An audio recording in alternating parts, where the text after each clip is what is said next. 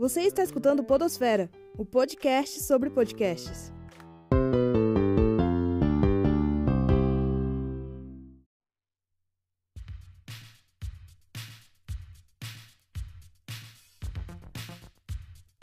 Você com certeza já ouviu falar em podcast, não é mesmo? Provavelmente já até tem escutado um, ou talvez até tenha um favorito que acompanha no seu dia a dia.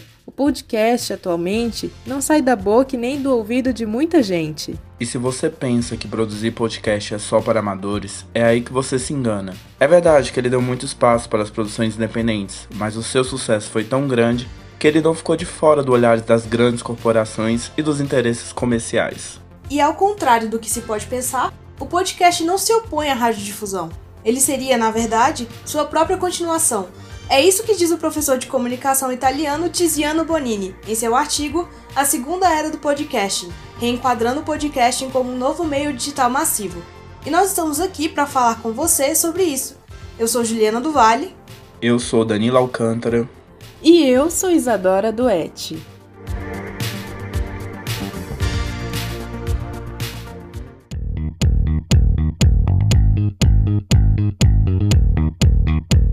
A segunda era do podcasting ela é mais sobre uma prática comercial, né? Finalmente, o, a partir do broadcasting, né, do podcast, virou uma coisa massiva, né? Virou uma difusão para várias pessoas.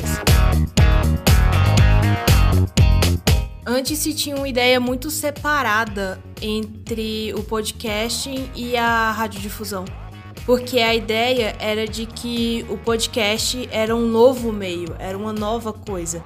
E por que isso? Por causa da nova tecnologia. O podcast naquela época era uma coisa muito ligada ao próprio formato de difusão, que era muito ligado ao RS, o RSS feeds, aquelas coisas assim. E também pelo próprio nome que foi dado a partir de uma tecnologia da época, né, que era o iPod. E era uma coisa muito ligada a como era distribuído. E por isso eu acho que acabou levando as pessoas a acreditarem que era uma coisa separada. Mas no próprio texto, o autor ele diz que, na verdade, o podcasting ele não se opõe à radiodifusão. É uma parte da radiodifusão, é um elemento a mais da radiodifusão. Porque depois de tantos anos, a radiodifusão, ela, depois de anos de podcast, né? A rádio começou a migrar para o podcast. E acho que essa é uma parte elementar também da segunda era do podcast. Como as empresas chamadas tradicionais foram migrando para esse ambiente digital, o que tornou um ambiente comercial, porque elas viram que era um ambiente lucrativo. Um, elas viram que era um ambiente lucrativo. E então eu acho que essa questão é a radiodifusão e o podcasting conversam. O podcasting bebe muito da radiodifusão. Eu acho que a linguagem radiofônica é, está presente no podcasting. E eu acho que as pessoas às vezes esquecem disso também porque são muito ligadas ao formato.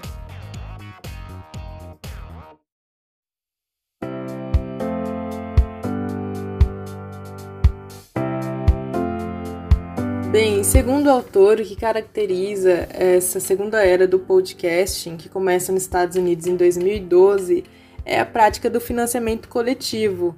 Então, alguns é, famosos podcastings do rádio público americano, é, eles descobrem uma maneira de financiar inteiramente por meio de seus próprios ouvintes, através então das, é, da popularidade dessas novas plataformas de financiamento coletivo. E isso permitiu essa migração que a Juliana mencionou, né? Que muitos produtores profissionais, então, formados no rádio público, é, eles migrassem, eles investissem nos seus é, programas independentes. E isso é fundamental, então, na, no papel de profissionalização e comercialização é, do podcasting.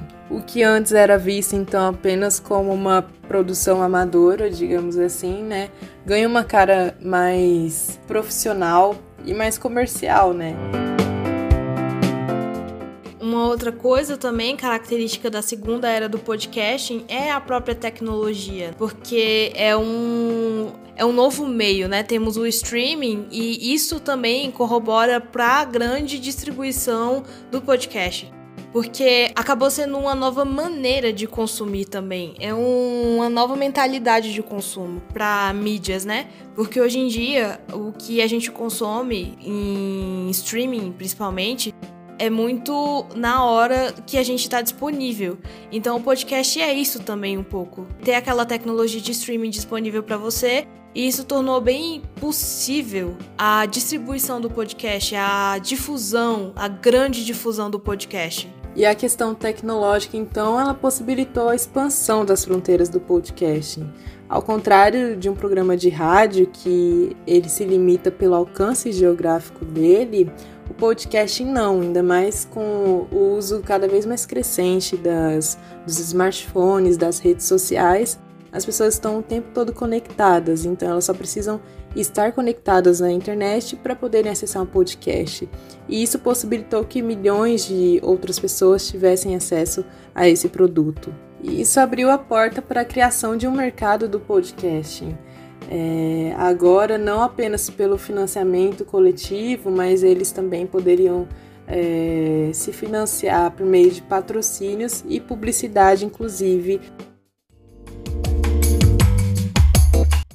No podcast, as pessoas realmente prestam mais atenção à publicidade, porque diferente de uma programação de rádio, o ouvinte ele não pode pular de uma rádio para outra quando começa a publicidade. No podcast ele tem que ficar ali atento, porque se ele pular, ele pode perder, perder parte do programa, né? E isso tornou então o podcast muito atrativo aos interesses econômicos, porque como até o autor ele cita, para um podcast, por exemplo, o preço por mil impressões de uma publicidade era entre 20 a 45 dólares, e enquanto que o do rádio é de 1 a 18 dólares e de uma TV de 5 a 20. Então, o, o podcast se tornou muito apelativo nesse sentido.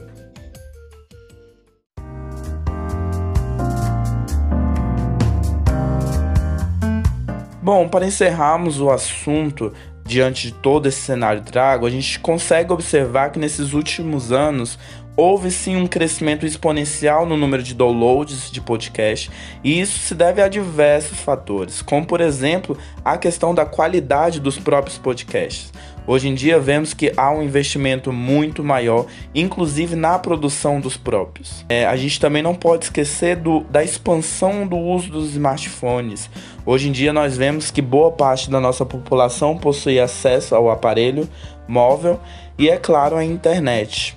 É, também não podemos esquecer da popularidade do financiamento coletivo e também a popularidade das redes sociais de base sonora. Tudo isso contribuiu para viabilizar esse novo mercado. É, como a gente vem afirmando, o podcast tem se tornado cada vez mais uma forma de radiodifusão comercial. Então, assim, é um ponto que nós temos que começar a se atentar mais aos detalhes de como esse cenário vem se construindo.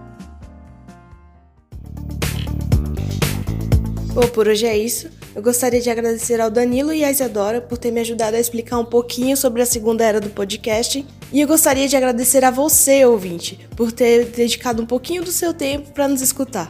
Obrigado você pelo convite, foi um prazer participar dessa roda de conversa hoje. Eu é que agradeço, Juliane e Danilo, foi muito bom termos construído essa conversa juntos. E agradeço especialmente a você que nos acompanhou até aqui. Até a próxima! Esse foi o primeiro episódio do podcast Podosfera, uma produção experimental para a matéria de podcast da Faculdade de Comunicação da Universidade de Brasília. Pesquisa, produção e apresentação: Danilo Alcântara, Isadora Duetti e Juliana do Vale. Orientação: Professor Elton Bruno Pinheiro. Obrigada pela audiência, até a próxima!